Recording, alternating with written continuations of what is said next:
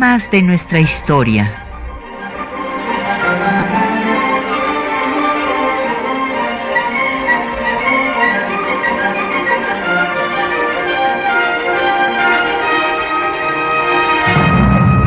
Un espacio que difunde el conocimiento del pasado para comprender nuestro presente.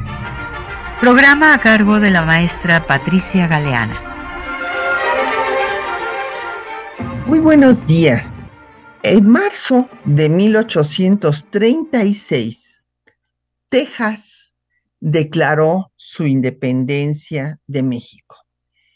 Y hoy vamos a dedicar nuestro programa a ver cómo se llegó a este momento, todos sus antecedentes y también las consecuencias que tuvo pues para México la pérdida de este territorio y eh, pues eh, que llevó a la invasión y guerra de conquista territorial que Estados Unidos le infligió a México. Bueno, pues eh, empecemos por ver que desde la independencia de las trece colonias inglesas hubo una pues eh, actitud de, considerarse el pueblo, y así lo, lo expresaron eh, los, ah, como le llaman ellos, los padres fundadores de su nación, un pueblo elegido de Dios, así como eh, los judíos también habían sido el pueblo elegido por eh, la divinidad máxima. Entonces, eh, pues va a haber esta idea de que su sistema político es el sistema mejor y que debe extenderse esta eh, organización a todo el mundo. Hay quienes vieron desde ese momento de la independencia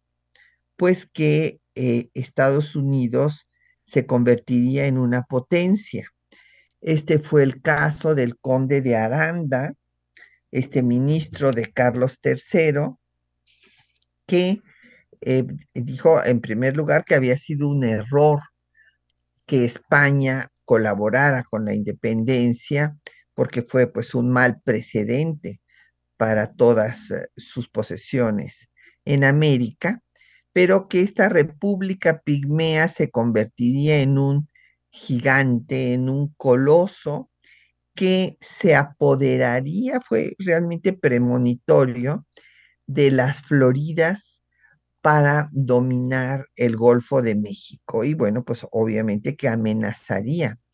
eh, pues a las posesiones españolas en América.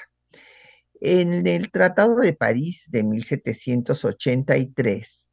se van a definir las fronteras entre eh, este, Estados Unidos y todavía los dominios ingleses en América, o sea, lo que actualmente es Canadá. Posteriormente, uno de los eh, eh, pues, fundadores del país y que fuera presidente del mismo, Thomas Jefferson, eh, reitera que el país debe de ser el núcleo para poblar toda la América del norte y del sur. En 1803 compran la Luisiana a Francia, eh, después viene la firma del Tratado Adam Onis en 1819, en el que se cumple lo que había vaticinado el conde de Aranda. En este tratado, España eh, pues cede las Floridas y por lo tanto, pues eh, Estados Unidos va a tener eh, el control bueno, para tener el control del Golfo de México. En 1820, antes de que culmine la guerra insurgente y eh, pues se haga lo que nosotros llamamos como la consumación de la independencia, que en realidad nada más fue el fin de la guerra insurgente, pero España no reconoció la independencia sino hasta 1836. Pero bueno, en 1820 todavía la monarquía española autoriza al señor Moisés Austin, un este, eh, colono estadounidense, a eh, pasar al territorio tejano, que era parte del virreinato de la Nueva España, con 300 familias. Y finalmente en 1821 se va a establecer en eh, San Antonio su hijo, el hijo de Moisés Austin, que será Estefan Austin, y eh, pues va a jurar eh, que fidelidad a la corona española y a garantizar que todas las familias que han pasado al territorio de Texas son católicas. Porque recordarán ustedes que España había establecido pues que la religión católica era la única, sin tolerancia de ninguna otra, y este principio pasó a todas las constituciones de México hasta que en 1857 ya no se estableció la intolerancia y esa fue la causa de la guerra civil de reforma. Entonces, e, en ese escenario, eh, pues viene ya, eh, como recordarán, pues eh, la consumación de la independencia, esta negociación de Iturbide con el plan de Iguala, después los tratados de Córdoba con Juan O'Donoghue, que va a desconocer España, y en 1822 llega Joel Robert Poinsett, pero en calidad de agente confidencial para ver cuál es la situación que tiene el imperio y si conviene o no conviene reconocer la independencia. Finalmente, Estados Unidos reconoce esta independencia, aunque el informe de Poinsett sobre el imperio, pues fue decir que era una farsa, que no, pues tenía ninguna seriedad, pero eh, pues lo que importaba a Estados Unidos era ampliar su territorio y pues eh, ampliarlo hacia el sur, porque pues eh, al norte, acuérdense que pues había sido frenado por eh, la derrota cuando quisieron pues apoderarse de territorios que eran eh, de los ingleses, pues estos los frenaron en una eh, pues guerra que inclusive llegó hasta pues la toma de Washington y la quema de sus edificios, incluida la sede del gobierno. Entonces, a partir de eso, pues eh, ya no pensaron en expandirse al norte, sino nada más quedaba expandirse al sur. Vamos a hacer una pausa para escuchar eh, música, vamos a escuchar una, eh, pues una marcha eh, militar de origen musulmán que fue pues también utilizada por los españoles, las tropas españolas, y pues que también la utilizarán las tropas mexicanas. Es este, dramático el título porque se llama Toque a degüello es un toque de tambor y corneta que ordenaba a las tropas la lucha sin cuartel, sin hacer prisioneros. Y esto es lo que va a hacer Antonio López de Santa Ana eh, como jefe del ejército mexicano para acabar con la rebelión de los tejanos en la batalla del Álamo. Eh, aquí, si ustedes van a San Antonio y ven el fuerte del Álamo, sirvió como un, eh, pues, como les diré, una eh, campaña en contra de México, hablando de que había sido un acto terrible, pero hay que decir que así eran las guerras en aquella época. Esta no es un caso excepcional. Tan no es excepcional que les estoy comentando de esta marcha que vamos a escuchar que utilizaban, eh, utilizaron los musulmanes, que utilizaron los españoles y después los mexicanos, y después de 12 días de asedio eh, en que se les pidió la rendición en tres ocasiones, cosa que no quisieron hacer porque estaban esperando el apoyo de Samuel Houston, que no llegó, bueno, pues fue tomado el Álamo. Escuchemos.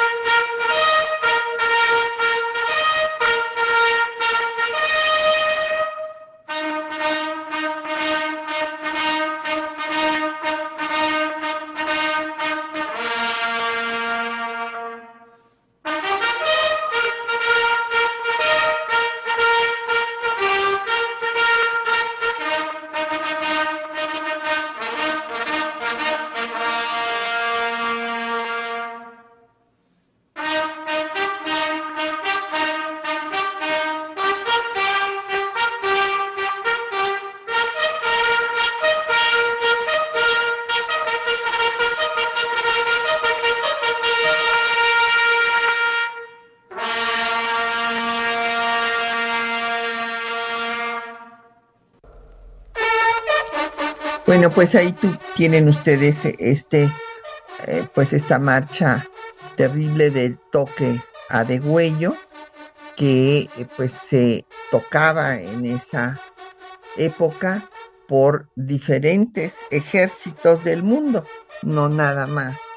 por los mexicanos. Eh, bueno, hablaba yo del afán expansionista de Estados Unidos desde sus orígenes y de cómo inició la migración norte-sur, porque ahora tenemos esta crisis humanitaria, esta tragedia que acaba de suceder en Ciudad Juárez eh, con eh, los migrantes y este pues todo lo que esto implica en cuanto a violación a derechos humanos, pero la migración primera fue norte-sur. Bueno, nos podemos remontar hasta cuando llegan los primeros habitantes que pasan por el estrecho de Bering, ¿verdad? Vienen del norte al sur. Y la gente de Aztlán, que viene del norte a sur a establecerse en Tenochtitlan, y del norte a sur vinieron eh, las familias eh, que se establecieron de Estados Unidos en Texas. Entonces, eh, pues Poinsett viene después ya con características de embajador. cabe destacar que pues, el gobierno de Estados Unidos había reconocido la independencia de México y que ratifica la concesión a Austin. O sea, siguen pasando familias al territorio tejano. Es el momento en el que gobierna eh, James Monroe, que hace esta famosa declaración al Congreso que se convirtió en doctrina y que sigue eh, siendo, bueno, pues fue después una de las eh, pilares de las conferencias interamericanas y a las que se han opuesto sistemáticamente los países eh, latinoamericanos. Bueno, no, no estoy siendo exacta. Primero no se opusieron, al contrario, pedían que, los apoyaran en, haciendo mención a la doctrina Monroe. Voy a explicar. Monroe declara que todos los países que se han independizado en América y que han sido reconocidos por Estados Unidos no deben de ser objeto de reconquista por parte de las potencias europeas. Entonces, cuando los países latinoamericanos sufren del acoso de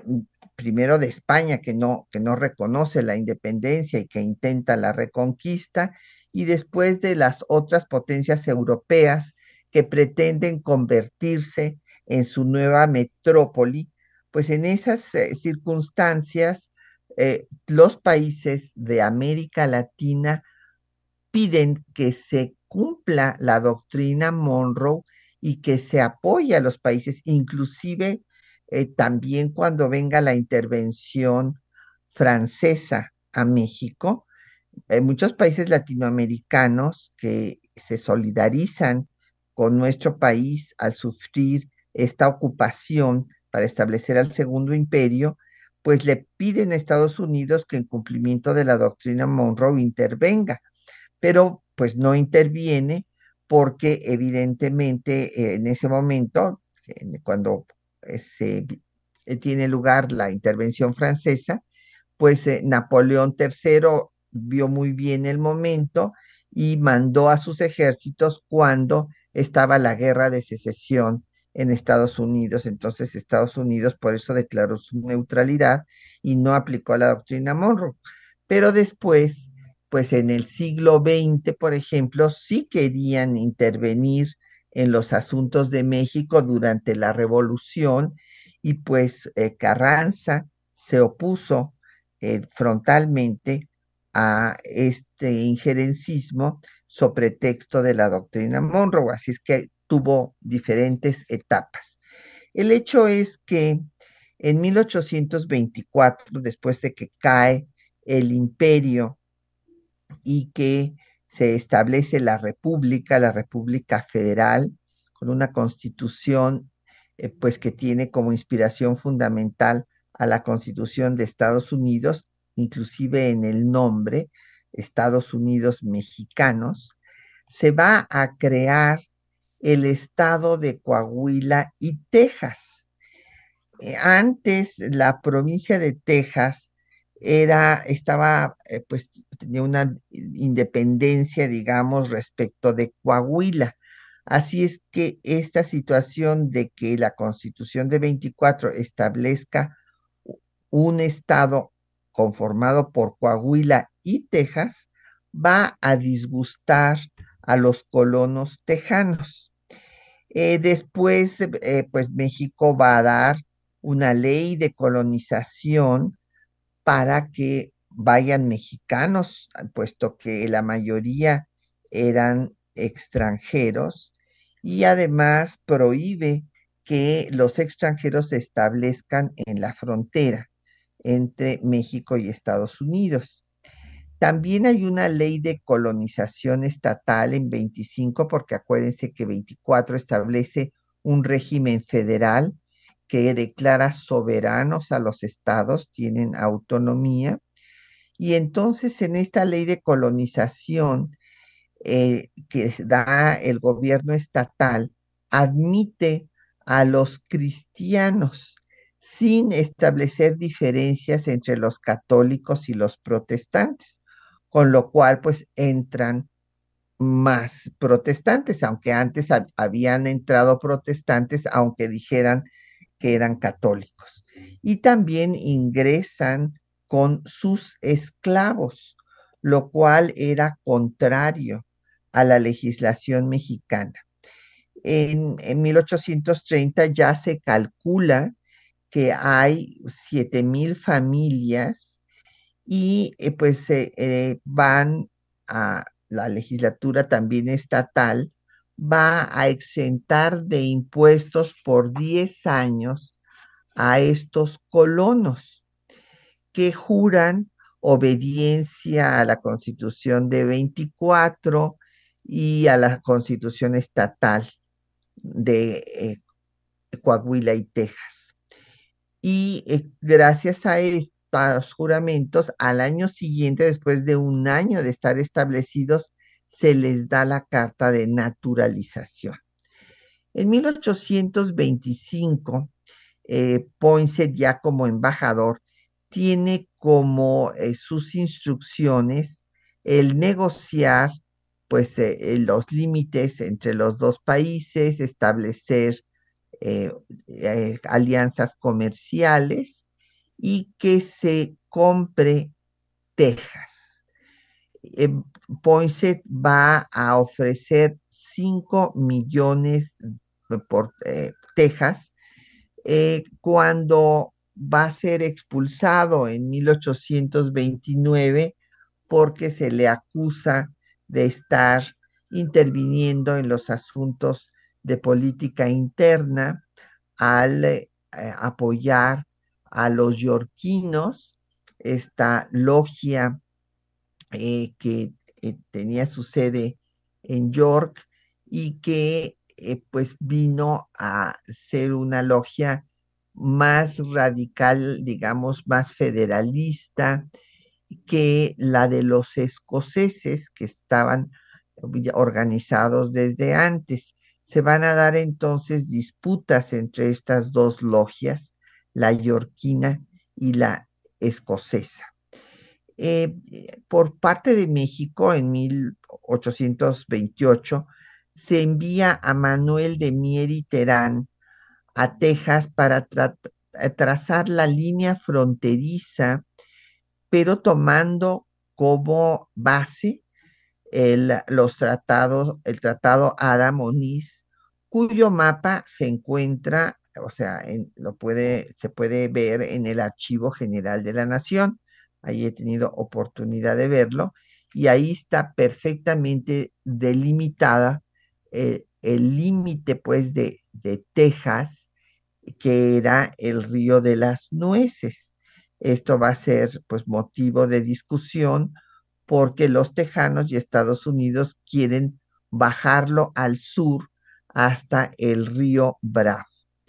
En Terán alerta pues de que hay ya por cada 10 habitantes nueve extranjeros, imagínense, y que obviamente van a eh, buscar su independencia. Esto lo escribe Mieri Terán desde 1828. En 29 se va Poinsett y eh, pues eh, Vicente Guerrero reitera la abolición de la esclavitud que había dado pues eh, Hidalgo desde 1810 y que después había estado en la Constitución de 14 y también en la Constitución de 24, lo cual pues también va a incomodar a los colonos tejanos. Vamos a escuchar los textos que les hemos preparado para esta mañana, en donde pues van ustedes a escuchar las ideas de Thomas Jefferson sobre esta eh, posición eh, hegemónica de Estados Unidos como la nación que debe poblar a toda América. También, pues, cuál era la estrategia para obligar a México a endeudarse y que pagara con terrenos, la compra de Luisiana y eh, después, pues, esta situación que les decía yo, que cuando quisieron los eh, este, estadounidenses extenderse al norte, pues fueron derrotados por los ingleses, la firma del Tratado Adamonis, en la que se apoderan de las Floridas, eh, las instrucciones que recibió Poinsett como embajador para que evitar toda alianza de México con Europa y adquirir Texas. Y pues eh, la ley de colonización del imperio de Iturbide que pues reitera lo que ya le había dado la corona española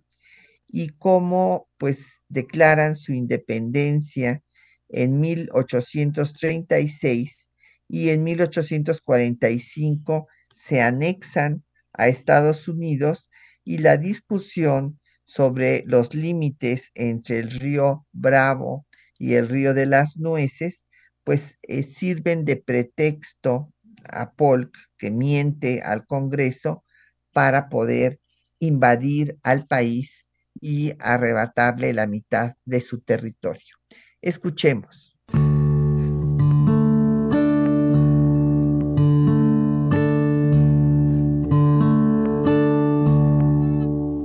Desde que Estados Unidos consumó su independencia, inició su expansión a costa de sus vecinos. En 1786, Thomas Jefferson declaró, Nuestra confederación debe considerarse como el núcleo desde el cual toda América, norte y sur, debe poblarse. Ya como presidente de 1801 a 1809, Jefferson definió sin ambajes la política a seguir para apoderarse de las tierras mexicanas que necesitaban. Mediante el impulso de nuestros usos de comercio que los obliguen a endeudarse, y cuando estas deudas aumenten más allá de lo que los individuos pueden pagar, se sientan dispuestos a cubrirlas por medio de cesión de tierras Estados Unidos compró la Luciana a Francia en 1803 y contempló la idea de expandirse al norte y conquistar Canadá. Sin embargo, sus planes fueron frenados en la Guerra Anglo-Estadounidense de 1812 a 1815, cuando Inglaterra los derrotó, logrando tomar la ciudad de Washington, D.C. y quemando sus edificios públicos, incluyendo la Casa Blanca y el Capitolio. Fue entonces que decidieron continuar expandiéndose hacia el sur, tomar la Florida y Cuba. Con la firma del Tratado de Adams-Onís, Estados Unidos obtuvo de España el territorio de la Florida. Deseando Su Majestad Católica y los Estados Unidos de América consolidar de un modo permanente la buena correspondencia y amistad que felizmente reinan entre ambas partes, han resuelto transigir y terminar todas sus diferencias por medio de un tratado que fije con precisión los límites de sus respectivos y confinantes territorios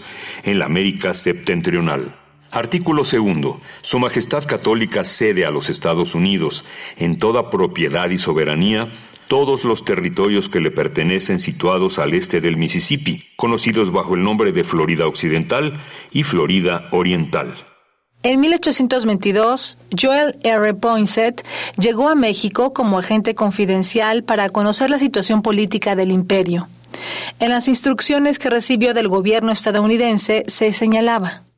hacer adeptos hacia el sistema democrático estadounidense, defender la doctrina Monroe contra la tendencia mexicana de concertar alianzas con Europa, vindicar el prestigio de los Estados Unidos en donde hubiese velado o manifiesto protectorado británico y adquirir territorio mexicano en el momento más oportuno. El 4 de enero de 1823, el Imperio mexicano aprobó una ley de colonización que señalaba 1 el gobierno de la nación mexicana protege la libertad, propiedad y derechos civiles de todos los extranjeros que profesen la religión católica apostólica romana, única del imperio. 2. Para facilitar su establecimiento, el gobierno distribuirá terrenos bajo las condiciones y en los términos que se expresarán. 3. Los empresarios por quienes deberán entenderse los que traigan 200 familias por lo menos, contratarán previamente con el gobierno a quien informarán los ramos de industria a que han de dedicarse, los bienes o recursos que para tal fin introducen y cuánto juzguen conducente. 4. Las familias que por sí mismas vengan a establecerse se presentarán inmediatamente al respectivo ayuntamiento del lugar en que quieran radicarse, para que se les designe por aquel cuerpo el terreno que les corresponda según la industria que van a plantear. En este marco, Stephen Austin logró que se ratificara el 10 de marzo de 1823 un contrato para 300 familias católicas y colonizar Texas, quienes debían establecerse en lo interior de las provincias al lado de las antiguas poblaciones. Precaución que hace necesaria la seguridad del Estado, porque una población numerosa de personas que hablan el mismo idioma, tienen las mismas costumbres y conexiones con una nación vecina que ocupase exclusivamente un mismo terreno, podría turbar algún día la tranquilidad del imperio. A pesar de que Iturbide abdicó al trono el 19 de marzo de 1823, la Junta Nacional Gubernativa aprobó el contrato en abril de ese año. Texas declaró su independencia en 1836. Sin embargo, México no la reconoció. La anexión de Texas a Estados Unidos fue el antecedente de la invasión y la guerra de conquista territorial que ese país infligió a México, arrebatándole la mitad de su territorio.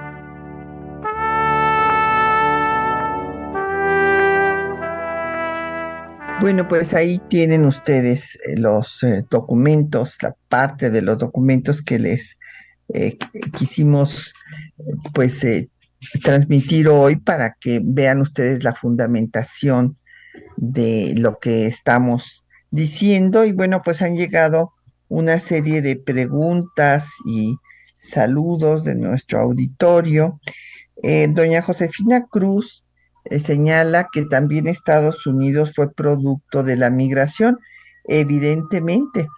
eh, pues ahí eh, llegaron los migrantes de diferentes partes, ¿verdad? y por eso formaron 13 colonias. Y ah, pues venían con diferentes religiones y esto pues fue benéfico en cuanto a que se estableció eh, la diversidad de pensamiento y eh, no hubo esta actitud que pues seguimos viendo hasta la fecha en nuestra cultura de excluir o descalificar al que no piensa como nosotros, ¿verdad? Pues es que cuando se había establecido durante 300 años y después gran parte del siglo XIX que solamente había un pensamiento único, que era el católico, y cualquier otro era equivocado y condenado, bueno, pues entonces se excluye al diferente. Y sí, tiene razón doña Josefina, en efecto, eh, eh, pues las trece colonias eh, tuvieron diferentes migraciones. Don Jorge Morán nos pregunta sobre la actuación de Peter Ellis Bean, bueno, pues él estuvo en Agodoches y fue apresado por Samuel Houston. Eh, también nos eh, eh, este, llamó Patricia López preguntándonos sobre la injerencia de Estados Unidos, pues a lo largo de su historia y, y la de pues la nuestra, bueno, pues evidentemente eh, la doctrina Monroe, como les decía yo, por una parte era una, se, manifestó originalmente como una alianza protectora de las independencias de Estados Unidos, pero después, pues claro, se utilizó para tener injerencia en los asuntos de los otros países y bueno, pues de ahí viene este rechazo que ha habido en diferentes momentos de la historia. Le agradecemos sus saludos a, Mario Cortés, Agustín Alcaraz y eh, María Cruz. Entonces estábamos eh, viendo pues cuando pues Poinsett les se va por, por haber intervenido en nuestros asuntos de política interior eh, con la logia yorquina, la lucha con los escoceses, pero eh, pues en su informe le escribe al presidente Jackson que definitivamente México no va a vender Texas, pero que de todas maneras Texas acabará uniéndose a Estados Unidos. Pues sí, era obvio si pues la mayor parte de la población era estadounidense. Eh, quien sustituye a Poinsett fue Anthony Butler, eh, que pues también reitera el, ofrecimiento para comprar Texas. Y ante esta situación, eh, Lucas Alamán, que era en ese momento el ministro de Relaciones, hace una ley para que la colonización, que desde luego se aprobaba en ese momento por el Congreso, la colonización pase a manos de la federación, o sea que ya no puedan ser los estados los que la regulen. Esto pues va a traer fricciones con el gobierno del estado de Coahuila y Texas y pues Lucas Alamán también eh, restringe el ingreso de migrantes. Eh, hay que recordar que Lucas Alamán pues, fue el ideólogo del Partido Conservador y él eh, escribió que contra lo que creían los liberales, pues desde Hidalgo, Morelos, en fin, de que Estados Unidos era el aliado natural, Alamán lo denominó como el enemigo natural, entre otras cosas porque era el país protestante y México era el país católico, ¿verdad? Entonces había esta confrontación religiosa, ideológica, y eh, pues Alamán veía a Estados Unidos como una amenaza y por eso es que acabó apoyando a la monarquía con un príncipe europeo, la alianza con Europa, que fue una de las instrucciones que se le dieron a Poinsett y obviamente a todos los demás embajadores que evitaran la alianza de México con Europa. En 1832 se dio ya la primera convención para eh, plantear primero la independencia de, del el estado de Texas de Coahuila. Pero en 33 ah, había otra posición encabezada por Wharton que ya estaba planteando una constitución y que después pues de ahí van a saltar a plantear la independencia. Eh, Stefan Austin todavía pues eh, viene a la Ciudad de México para eh, negociar la separación del estado de Texas de Coahuila. Eh, se encuentra, se va a interceptar una carta en donde ya estaba hablando de que se independizaran los tejanos y por, por ello fue aprendido y este, cuando él regresa después de ser liberado en 35 ya el liderazgo lo toma Samuel Houston, que abiertamente plantea la independencia de México. En 1834, pues eh, dada la inestabilidad política, porque Santana, ya saben que le gustaba tener el poder, pero no gobernar,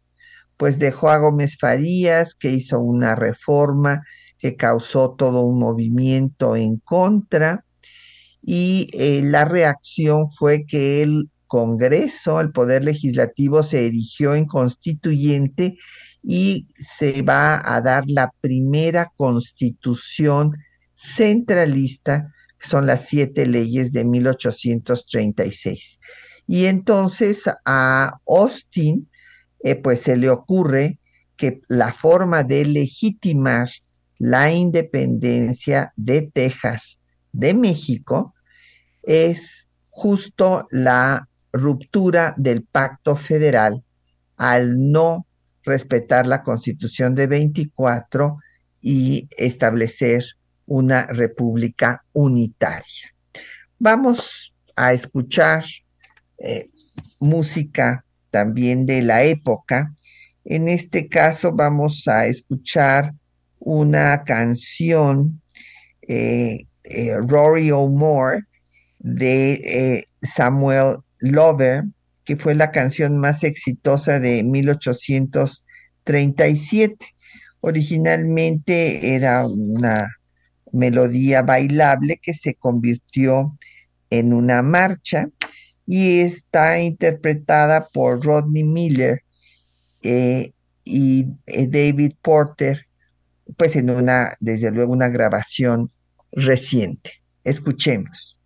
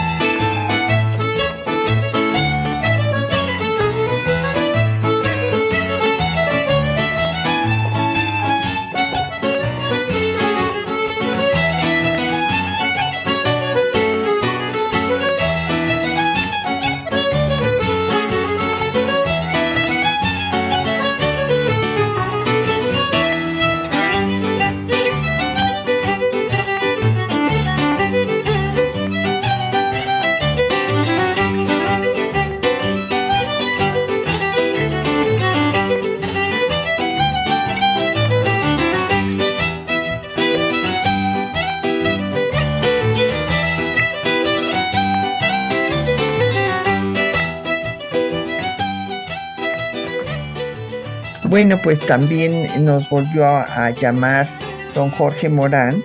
eh, para preguntarnos sobre lo que acabo de decir de cómo Samuel Houston toma el liderazgo cuando eh, pues eh, Stephen Austin fue apresado acá en la Ciudad de México y ya cuando pues se regresa a Austin ya Samuel Houston es el líder y eh, pues la posición es tajante de la independencia de México. Ya no es la posición que había tenido originalmente Stephen Austin de que se separara el estado de Texas del estado de Coahuila, sino aquí ya era definitivamente la independencia de México. Y eh, pues vamos a ver que, cómo se va a dar el proceso desde que se independizan, pues resulta que van a pedir su anexión a Estados Unidos. Y si la anexión se da hasta 1845, y eh, pues estos años de 36 a 45, pues son reconocidos, eh, es reconocida la independencia tejana por Estados Unidos, desde luego, y también eh, la reconocen eh, Francia, Gran Bretaña, Países Bajos y la República de Yucatán, que en ese momento estaba separada también de México. Entonces, eh, son reconocidos, pero no se pudieron anexar a Estados Unidos porque había diferencias entre los del norte y los del sur. Los del norte eran antiesclavistas y los del sur eran esclavistas y por esta eh, disputa es por la que no se va a aprobar, no se va a tener la mayoría en el Congreso estadounidense para la anexión hasta 1845. Eh, cabe destacar aquí también pues todos los problemas, como decía yo, de inestabilidad política y la participación de Lorenzo de Zavala, este mexicano que fue autor de una de las eh, primeras historias de México, de, sobre todo la etapa de independencia, considerado como un sociólogo porque estudia la lucha que dan los diferentes grupos sociales en el proceso insurgente, pero él tenía, era propietario de terrenos en Texas. Y entonces pues se une a los tejanos y les eh, va a apoyar para que se independicen, señalando que México no tiene posibilidades de derrotarlos, porque él conoce eh, la situación del país y por la inestabilidad política, los problemas económicos, etcétera. Entonces apoya desde luego la independencia y como ya les dije, con la idea de reivindicar, pues que se ha roto el pacto federal y, reivindicar la constitución de 24, eh, que fue una propuesta de Austin, finalmente se organizan en contra de México y quienes firman el documento de los 55 firmantes, el único mexicano es Lorenzo de Zavala. Ante esto, Santa Ana va a tomar el mando del ejército. Es cuando pues eh, los tejanos ya se habían apoderado de San Antonio y el gobierno de Estados Unidos circula, eh, pues hay una circular, hay el documento del Ministerio de Guerra apoyando a los tejanos. Eh, no sirve de nada la negociación del mexicano Manuel Eduardo Gorostiza para dirimir el conflicto. Y entonces esta declaración de independencia del 2 de marzo va a además señalar que el gobierno de México es una tiranía militar y eh, que están en contra de ella y también de la intolerancia religiosa. Eligen a David Burnett como presidente y a Lorenzo de Zavala como vicepresidente. Y va a haber una década de confrontación con México y después la disputa del límite de Texas, que era originalmente el río de las nueces, como está en el mapa del Tratado Adamonis, eh, que se encuentra en el Archivo General de la Nación, y no del río Bravo, como eh, pues quieren los tejanos y Estados Unidos.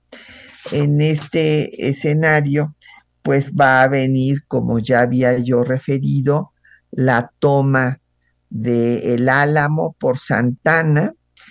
eh, pero hay también otros eh, triunfos del ejército mexicano, como los, de los del general Urrea en Goliat en contra de James Fanning, en donde eh, Santana ordena la ejecución de los prisioneros y pues Santana se pone a perseguir al gobierno tejano porque quiere aprender a Zavala. Pero he aquí que eh, pues va a ser tomado prisionero cuando descansaba en él y su gente junto al río de San Jacinto, por Samuel Houston. Este es otro dato muy importante, don Jorge, que nos preguntaba por la acción de Houston. Y entonces Santana ordena a Filisola que se replieguen las tropas mexicanas. Filisola sí acata sus órdenes, Urrea no las acata porque eh, considera que Santana está en calidad de prisionero y no tiene facultades ya para dar esas órdenes. Eh, Santana en esta calidad de prisionero va a firmar con David Burnett, con el presidente tejano, los tratados de Velasco, en donde se compromete a no tomar las armas en contra de Texas, a que se cesarían las hostilidades, saldría el ejército mexicano de territorio tejano, se le devolverían sus propiedades a los particulares, los tejanos que estaban presos quedarían en libertad y a Santana lo mandarían a Veracruz. Sin embargo, cuando eh, pues el gobierno mexicano se entera de semejantes tratados, lo desconoce, dice que no este, acepta semejante tratado y ordena continuar la guerra. En esas condiciones, los tejanos pues vuelven a, a tomar prisionero a Santana, que le escribe pidiendo ayuda al presidente Jackson. Y pues eh, el presidente Jackson recibe a Santana en Washington.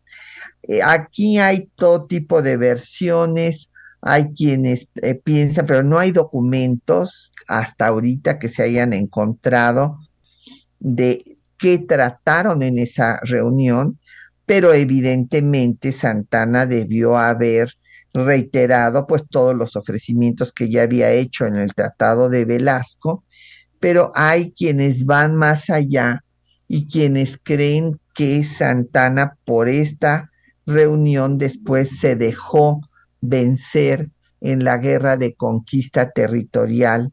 cuando el ejército de Estados Unidos invade México en 1846 y que por esa razón eh, pues eh, hizo que después del triunfo de la angostura, donde había ganado el ejército mexicano, se replegara el ejército en lugar de eh, salir en persecución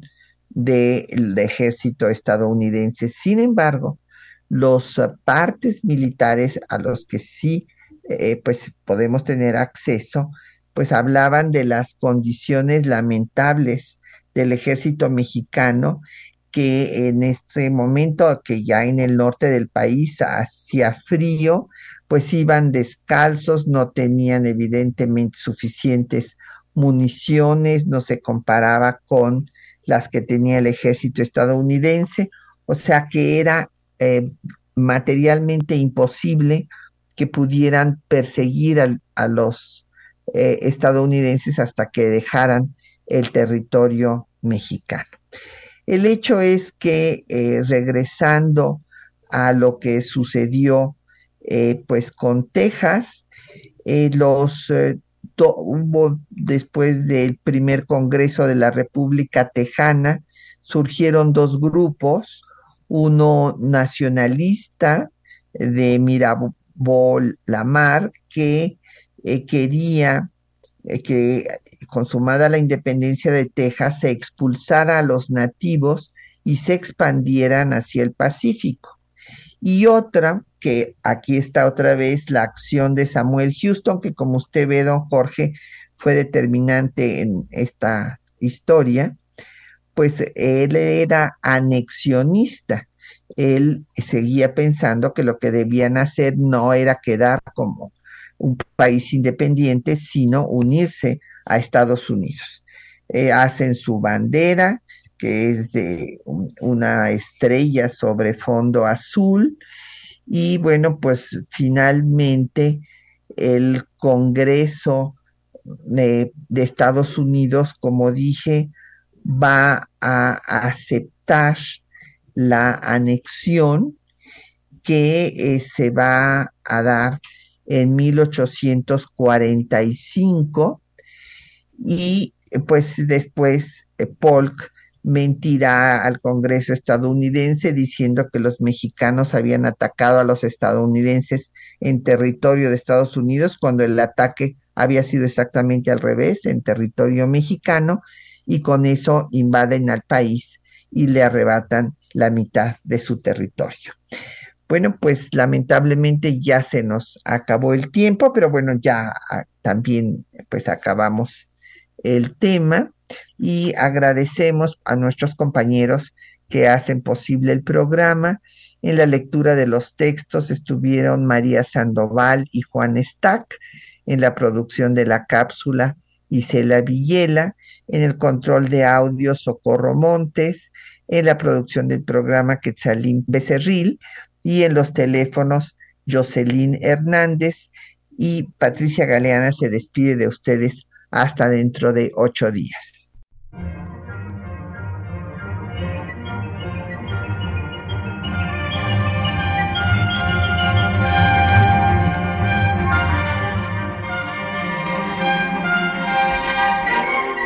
Temas de nuestra historia.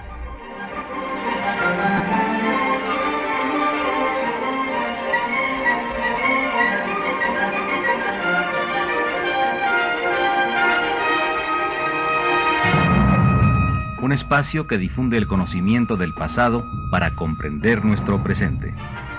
Programa a cargo de la maestra Patricia Galeana.